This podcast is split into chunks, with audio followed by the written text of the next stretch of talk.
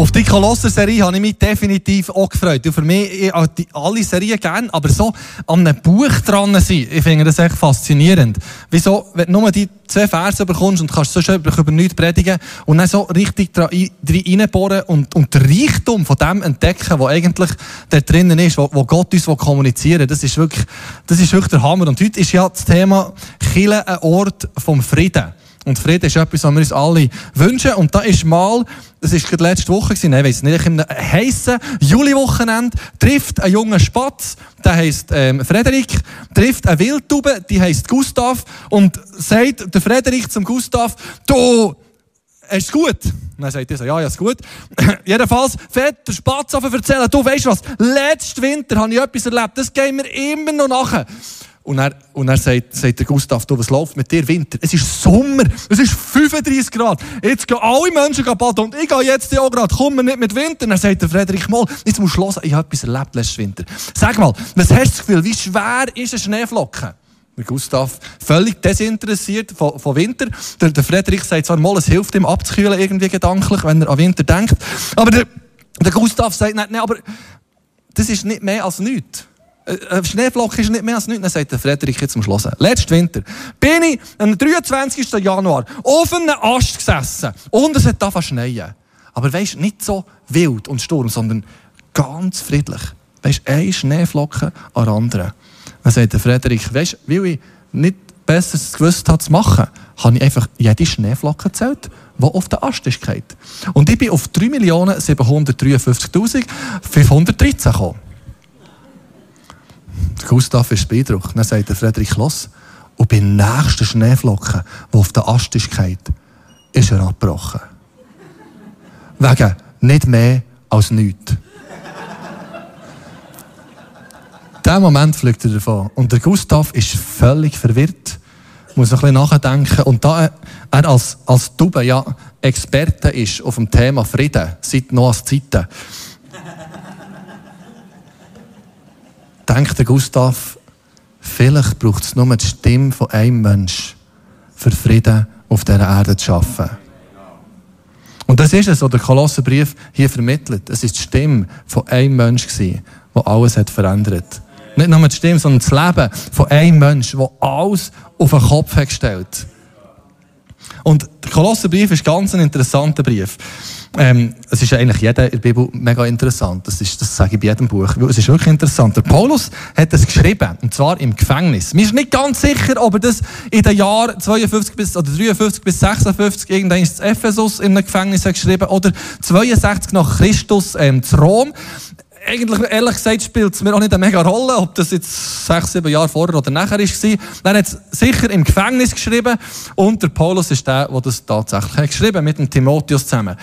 Ähm, und er schreibt es an eine Stadt, an eine Kille in einer Stadt, die Kolossä heisst. Kolossä ist etwa 150 Kilometer landeinwärts von Ephesus. Also das ist so ein Fluss gewesen, der heisst, hat Lützus geheissen, oder heisst wahrscheinlich immer noch so, das weiß ich nicht. Das ist in der heutigen Türkei. Und er hat dort dann ein Dorf oder eine Stadt geschrieben, wo Kolossä heisst. Das ist so in einem Delta gewesen, wo sich der Fluss wie zusammenkommt, wie zwei Simmen, oder wo zwei Simmen kommen, und dann heisst es zwei Simmen.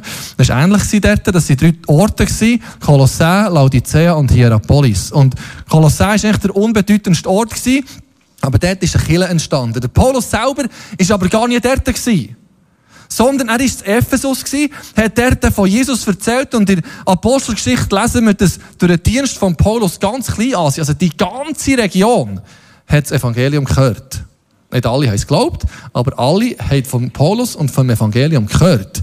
Und er hat dort in der Schule von Tyrannus hat er ganz viele Leute unterrichtet äh, der, der wie eine Jüngerschaftsschule gehabt und hat die Leute im Glauben unterrichtet und einer von diesen Jüngern ist der Epaphras gewesen. Und der Epaphras hat das von Paulus gehört. Ich weiß nicht, ob er geschäftlich ist irgendwie das Ephesus gewesen oder wie das ist gegangen, keine Ahnung, vielleicht ist es ein grosser Besuch, ich weiß es nicht. Jedenfalls sagt er das, was ich beim Paulus habe gehört. Ich gehe zurück in mein Dorf, in meine Stadt, auf Kolossä und erzähle das jedem. Und er ist hergegangen und es hat sich in relativ kurzer Zeit ist eine Kille entstanden. Es sind viele Leute zum Glauben gekommen, die haben sich beim Philemon im Haus getroffen und an anderen Orten wahrscheinlich auch noch.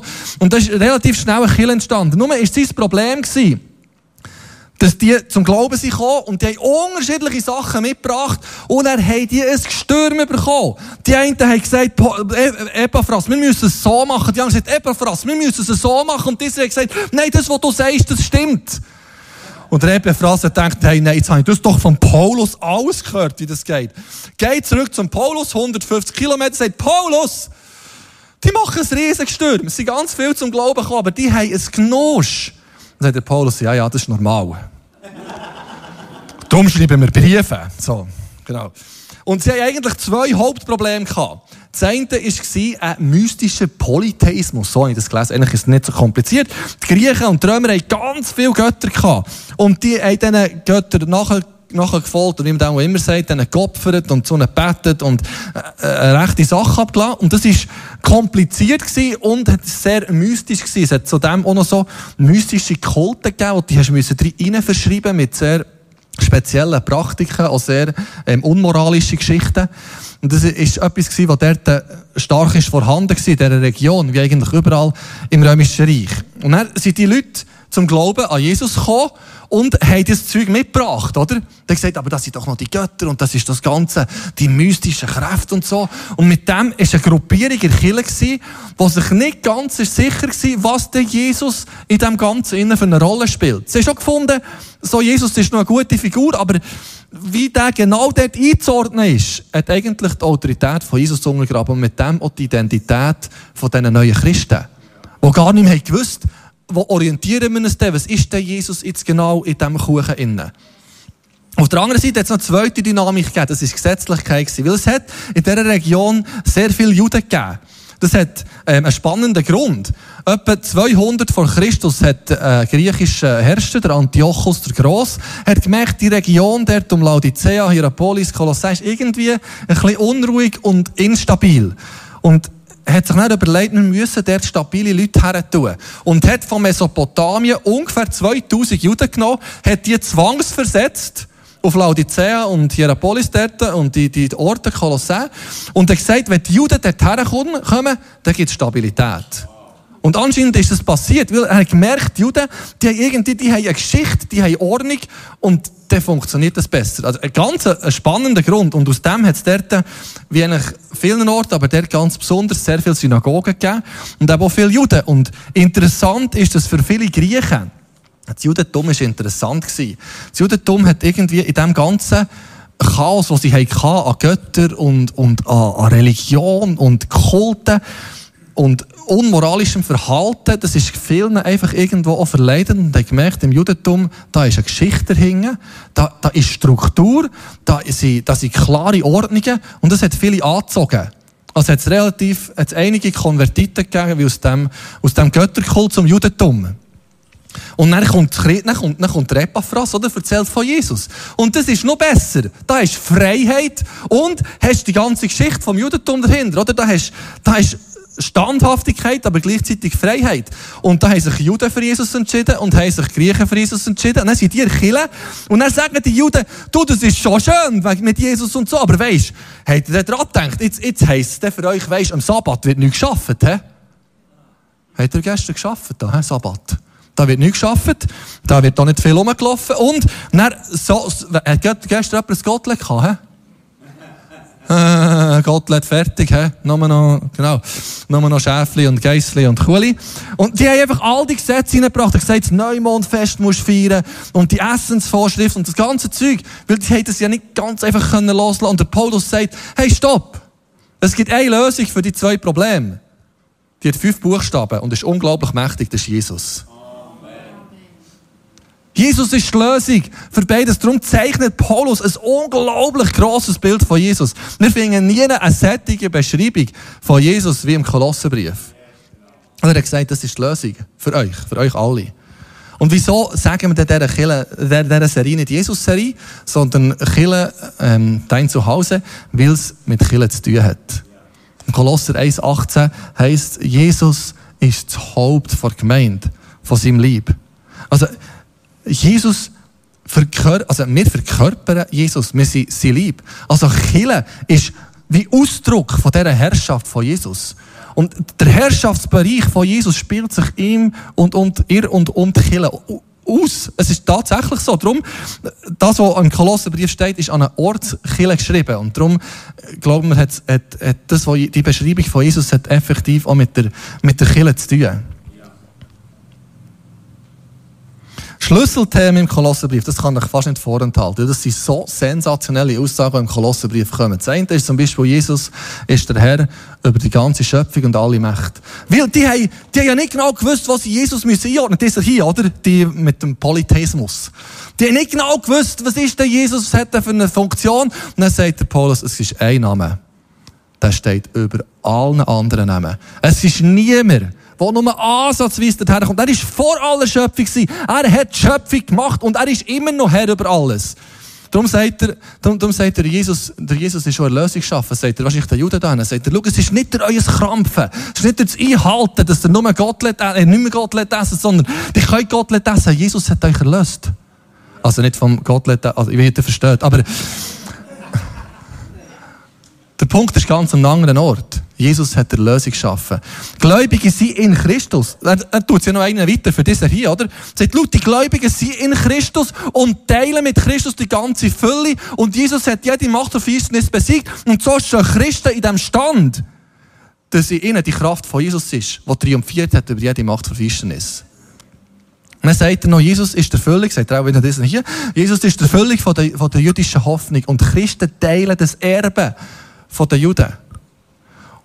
Und dann sagt er noch beiden Gruppen, sagt, Christen sind gerufen, in eine geistliche Reife und sündhaftes Verhalten abzulegen. Jesus hat uns nicht einfach gerettet und euch dort stehen sondern es Gnade befeigt uns, weiterhin mit ihm unterwegs zu sein. Also, das wäre die Einleitung gewesen. Ich könnte noch viel mehr zu dem sagen, aber ich glaube, es längt. Jetzt gehen wir mal in die zwei Verse. Und das ist so Briefeinstieg, oder? Und die meisten von uns, der Briefeinstieg ist so, ja, das gehen wir durch und nachher kommen wir zu dem, was er wirklich wollte sagen, oder? Aber ich werde probieren, Faszination für einen Briefeinstieg zu wecken heute Morgen. Nur die zwei Verse bekommen, darum bleibt mir jetzt nicht anders. Aber es ist wirklich, wirklich faszinierend, was da drinnen steht. Auf einmal fängt an, Paulus, ein Apostel von Jesus Christus, durch Gott berufen und sein Mitarbeiter Timotheus schreiben diesen Brief an die Brüder und Schwestern in Kolossä, die durch den Glauben mit Jesus Christus verbunden sind und ganz zu Gott gehören. Wir wünschen euch Gnade und Frieden von Gott, unserem Vater. Im fünftletzten Wort ist das Thema von dieser Predigt drin, ihr seht. Und jetzt gehen wir die anderen Punkte noch durch. Er tut sich schon einmal, tut er sich vorstellen. Er war ja noch nie dort gewesen. Also muss er vielleicht sagen, wer den Brief schreibt. Aber die haben alle gewusst, wer der Paulus ist. Weil der Epaphras ist gekommen und hat gesagt, der Paulus hat mir gesagt, jetzt müsst ihr hören. Der Paulus ist diesen Christen ein Begriff gewesen. Der fährt einfach mal an, Paulus schreibt der Brief. Und er nennt sich bei seinem römisch-griechischen Namen. Juden haben anscheinend zu dieser Zeit oft schon bei der Geburt zwei Namen mitbekommen. Einen hebräischen Namen und einen jüdischen, und eben so einen römisch-griechischen Namen, den die besser können aussprechen konnten. Das war eigentlich wie die Idee. Gewesen. Und oft haben schon die Eltern beide Namen mitgegeben. Vielleicht ist es beim Paulus so gewesen. Vielleicht hat er erst nach seiner, nach seiner Entscheidung für Jesus den Namen angenommen.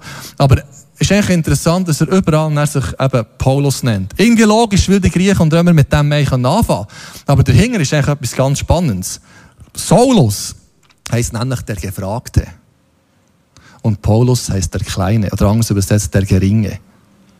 Er hätte eigentlich können sagen, ich bin Saulus tauft und ich bin auch Saulus. Ich bin gefragter Mann, Gott hat nach mir gefragt und alle brauchen mich auch. Aber er hat gesagt, nein, ich bin der Paulus. Ich bin der geringste von allen. Aber schon niemand so viel Bibel geschrieben wie der Paulus. Das stimmt vielleicht nicht ganz. Ich glaube, Jesaja, Jeremia haben vielleicht mehr Worte geschrieben. Das weiß ich nicht genau. Das könnte ich mal nachschauen. Aber die meisten Bücher hat er geschrieben. So könnte man sicher sagen. Vom Neuen Testament hat er so viel geschrieben. Aber er sagt von sich selber, ich bin ein Geringer. Mir hat man mal gesagt, ich sei ein Gefragter. Er war ein Gefragter. Seine Eltern waren Pharisäer. Seine Eltern haben seine Karriere sensationell vorbereitet. Er hat unter, unter dem Gamaliel gelernt. Er ist einer der High Potentials von allen Pharisäern in Jerusalem. Alle haben gedacht, es gibt vielleicht mal den neuen Hohepriester, vielleicht auch nicht, das ist wahrscheinlich Familie, aber einfach, die, die gewusst, das wird so eine richtig, richtige Granate, ein Granatenpharisäer, oder? Er war gefragt er lernt Jesus kennen, sagt er, ich, bin ein Geringer. Und dann tut er seine Rolle erwähnen. Er sagt, Paulus, der Gering, der Klein, ist Apostel von Jesus Christus. Und es ist gut zu wissen, was Jesus uns für eine Rolle gibt, was es so immer ist. Es ist wichtig, zu dem zu stehen, zu sagen, ich, ich habe die Rolle bekommen, ich bin Lehrer, Prophet, Hirt, was auch immer, Evangelist, was auch immer Jesus uns anvertraut, was auch immer unser Aufgabengebiet ist. Aber entscheidend ist, von Jesus Christus. Es ist nicht in den Titel, sondern von Jesus Christus. Für Jesus Christus. Und, und er bringt es, sagt, es ist Jesus Christus. Jesus ist sein Name gewesen. So wie sich seine Eltern genannt, weil es der Engel so gesagt Jesus heißt Retter. Und Christus ist sein Titel gewesen. Christus ist die griechische Übersetzung vom hebräischen Messias. Der, der schon immer ist vorhergesagt war. Das ist sein Titel. Jesus Christus. Und der Paulus sagt von dem Jesus. Dem Jesus Christus bin ich der kleine Apostel. Und er macht schon in den ersten fünf Wörtern von diesem Brief macht er klar, um was es geht. Er sagt, schaut, auf diesen Jesus müsst ihr schauen. In all eurem Durcheinander. Auf Jesus, auf Jesus müsst ihr schauen, dann kommt es wieder gut. Und das ist die Grundlage von unserer Identität, von uns allen. Ich bin Kind von Jesus Christus. Ich bin Diener von Jesus Christus. Spielt keine Rolle, was die Rolle ist. Entscheidend ist, dass es von Jesus Christus ist. Im Epheser 1,4, es spielt keine Rolle, ob wir Apostel, Herd, Lehrer, Prophet, was auch immer sind. Es heisst, schon von Anfang dieser Welt. Von allem Anfang an hat Gott uns, wenn wir mit Christus verbunden sind, auserwählt. Das ist schon ein bisschen lang her. Hat er an uns gedacht und uns erwählt. Er hat wollen, dass wir zu ihm gehören und in seiner Gegenwart leben. Und zwar befreit von aller Sünde, von aller Schuld. Das ist das, was von Anfang an Gott sich hat gewünscht für jedes von uns. Und dann, nachdem, dass er das geklärt hat, eigentlich schon, eigentlich schon eine halbe Predigt gehalten, oder? Er hat gesagt, schau, unsere Identität ist in Christus, egal was wir sind. Sagt er dann, und ich habe noch einen Mitarbeiter, den Timotheus. Das ist echt noch lustig, wir sagen immer, Paulus hat den Brief geschrieben. Gewisse Gelehrte oder gewisse Theologen gehen sogar davon aus, dass der Timotheus den Brief hat geschrieben und der Paulus einfach am Schluss noch seinen Namen Vortrag gesetzt, dass sie ihm glauben. Wir wissen nicht, wie es ist gegangen, aber sie haben es immer zusammen geschrieben. Und wörtlich steht Bruder. Also der Paulus macht doch hier wieder klar, schau, ich bin vielleicht der Apostel und der Timotheus ist das vielleicht nicht, aber wir sind Brüder. Es ist nicht besser oder schlechter. Spielt keine Rolle. Wir sind Familie. Christus ist das Haupt. Wir sind sein Lieb. Spielt keine Rolle, welche Rolle das ich habe. Wir sind Geschwister.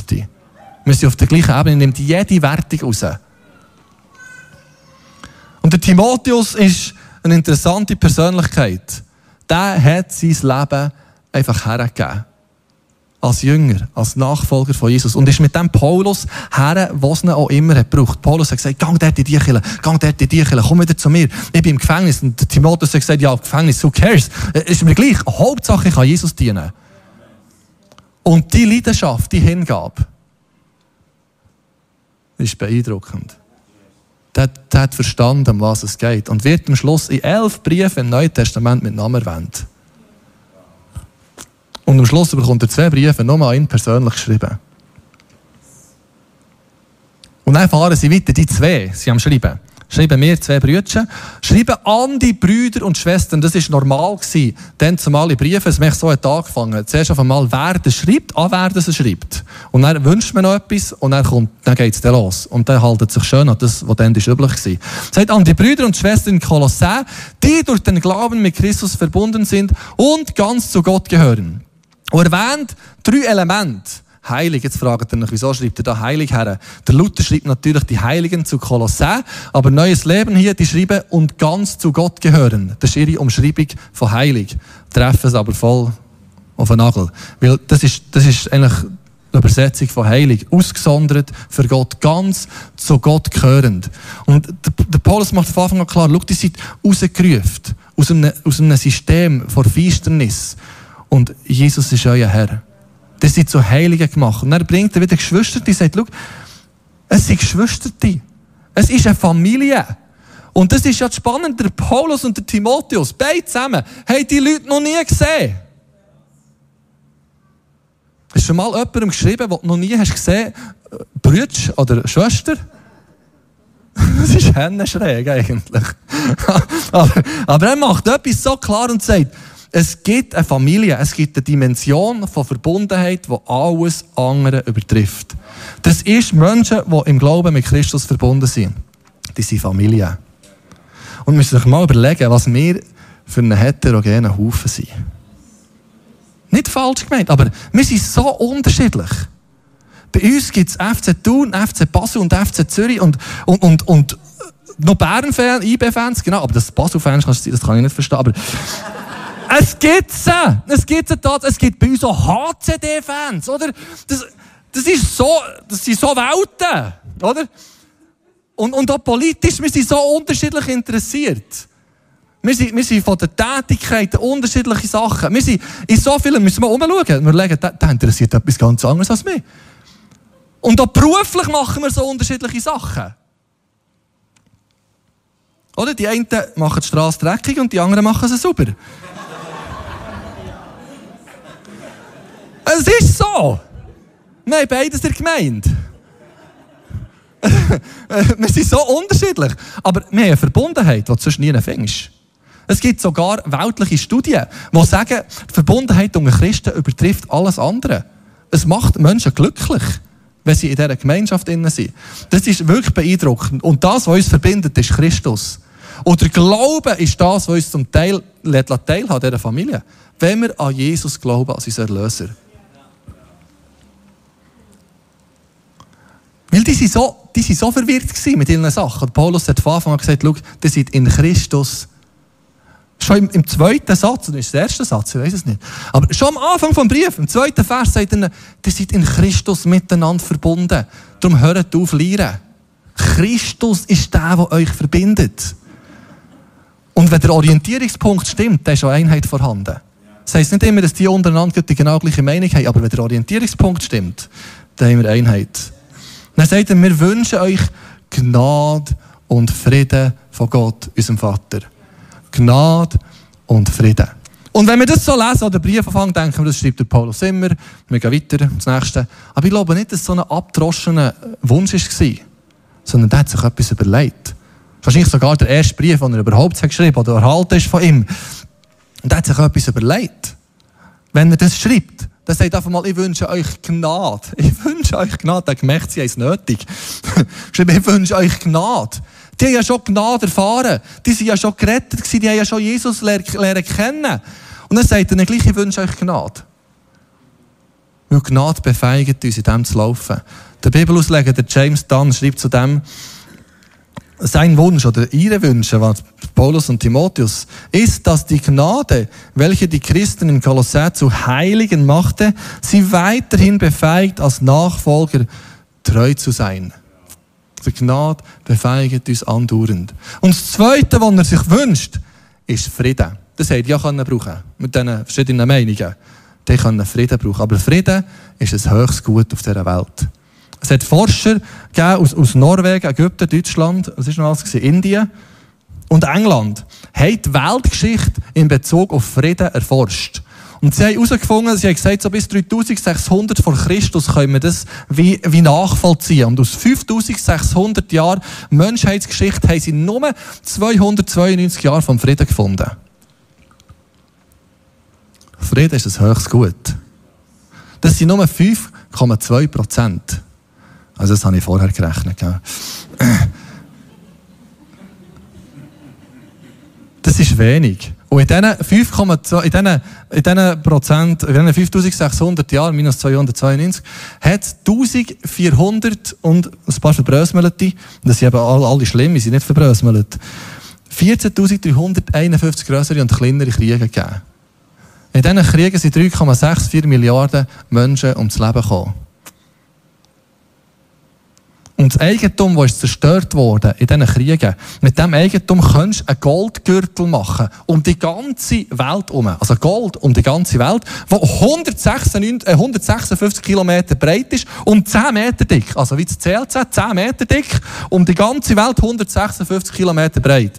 Das ist das Eigentum, das durch die Kriege ist zerstört wurde.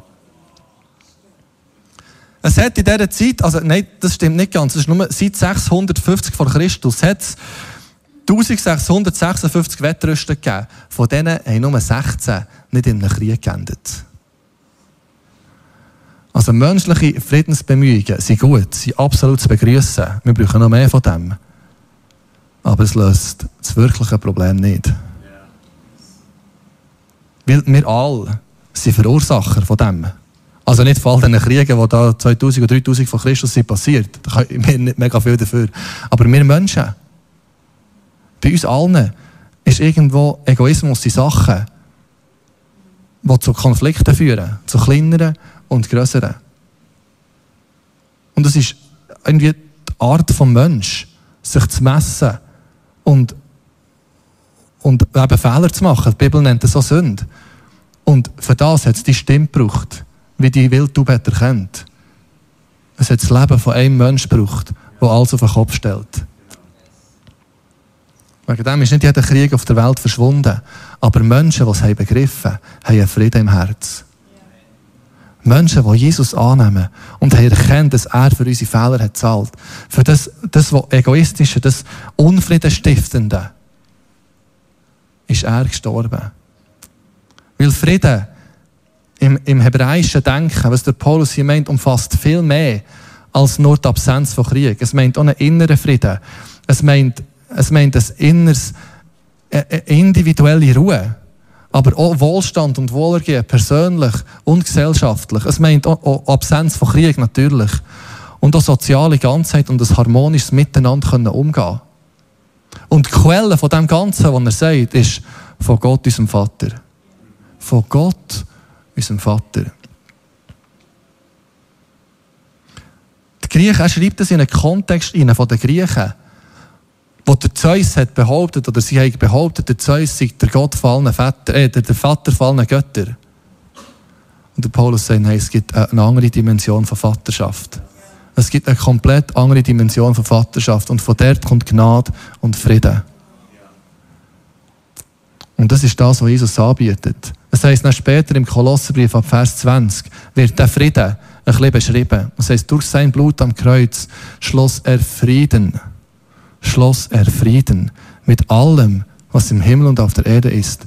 Darin seid auch ihr eingeschlossen, obwohl ihr früher so weit von Gott entfernt wart. Ihr wart seine Feinde und eure bösen Gedanken und Taten trennten euch von ihm. Doch nun hat er euch wieder zu seinen Freunden gemacht. Durch seinen Tod am Kreuz in menschlicher Gestalt hat er euch mit sich versöhnt, um euch wieder in die Gegenwart Gottes zurückzuholen und euch heilig und makellos vor sich hinzustellen.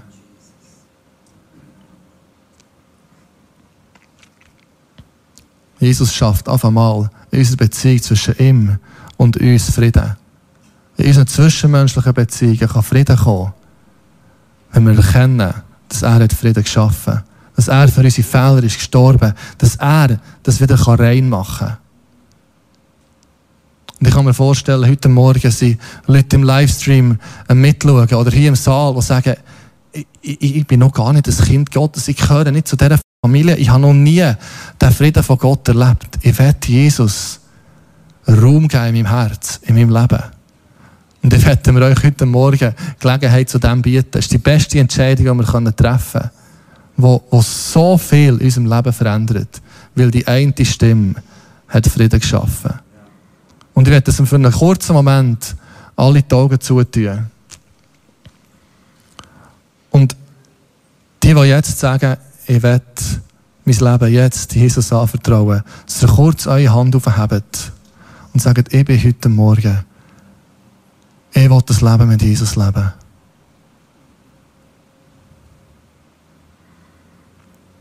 Merci vielmal. Für die, die sagen, ich will es. Wir können die Hände wieder abnehmen.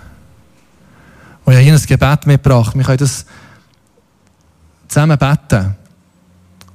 Und ich glaube, mit dem, dass wir, dass wir uns Gott zuwenden, wendet er sich uns auch zu. Und wir beten das zusammen. Sagen, Jesus, ich komme zu dir. Bitte vergib mir all meine Fehler.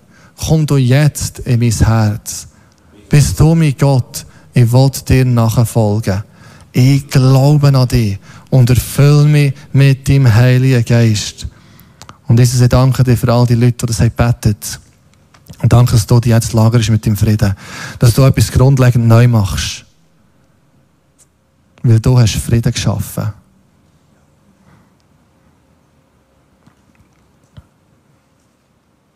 Im Jahr 1871 hat es Chicago ein ganz schlimmes Feuer gegeben, wo 300 Leute sind gestorben und 100.000 Menschen haben ihr Haus verloren. Einer von denen, der dort äh, hat sehr viel verloren ist der Horatio Spafford. Er war ähm, Anwalt und hat in Immobilien investiert, hat ganz, ganz viele Häuser haben ihm gehört und hat bei diesem Brand alles verloren. Jedes Haus, alles, was er hatte. Und das Tragischste ist, sein Sohn, er hat vier, fünf Kinder gehabt, ein Sohn davon, und der ist gestorben in diesem Feuer. Und spannend bei ihm ist, dass er sehr traurig war, aber dass er nicht aus, aus dem aus sich komplett lähmen sondern er war der, der ist aufgestanden und gesagt, jetzt müssen wir etwas machen für unsere Stadt. Und hat angefangen, Obdach zu bieten, hat angefangen, Menschen zu ernähren, mit dem, was er noch hatte, mit dem, was er noch konnte. Und zwei Jahre später hat er mit seiner Familie eine Reise machen auf England. Und sie haben ein Schiff gebucht und wollten dort reisen und dann später sich einem Evangelist wollen, wollen anhängen und ihm dienen Und leider ist immer der Geschäftstermin dazwischen gekommen und er hat nicht auf das Schiff können. Er hat seiner Familie gesagt, seine Frau und der Töchter geht voraus.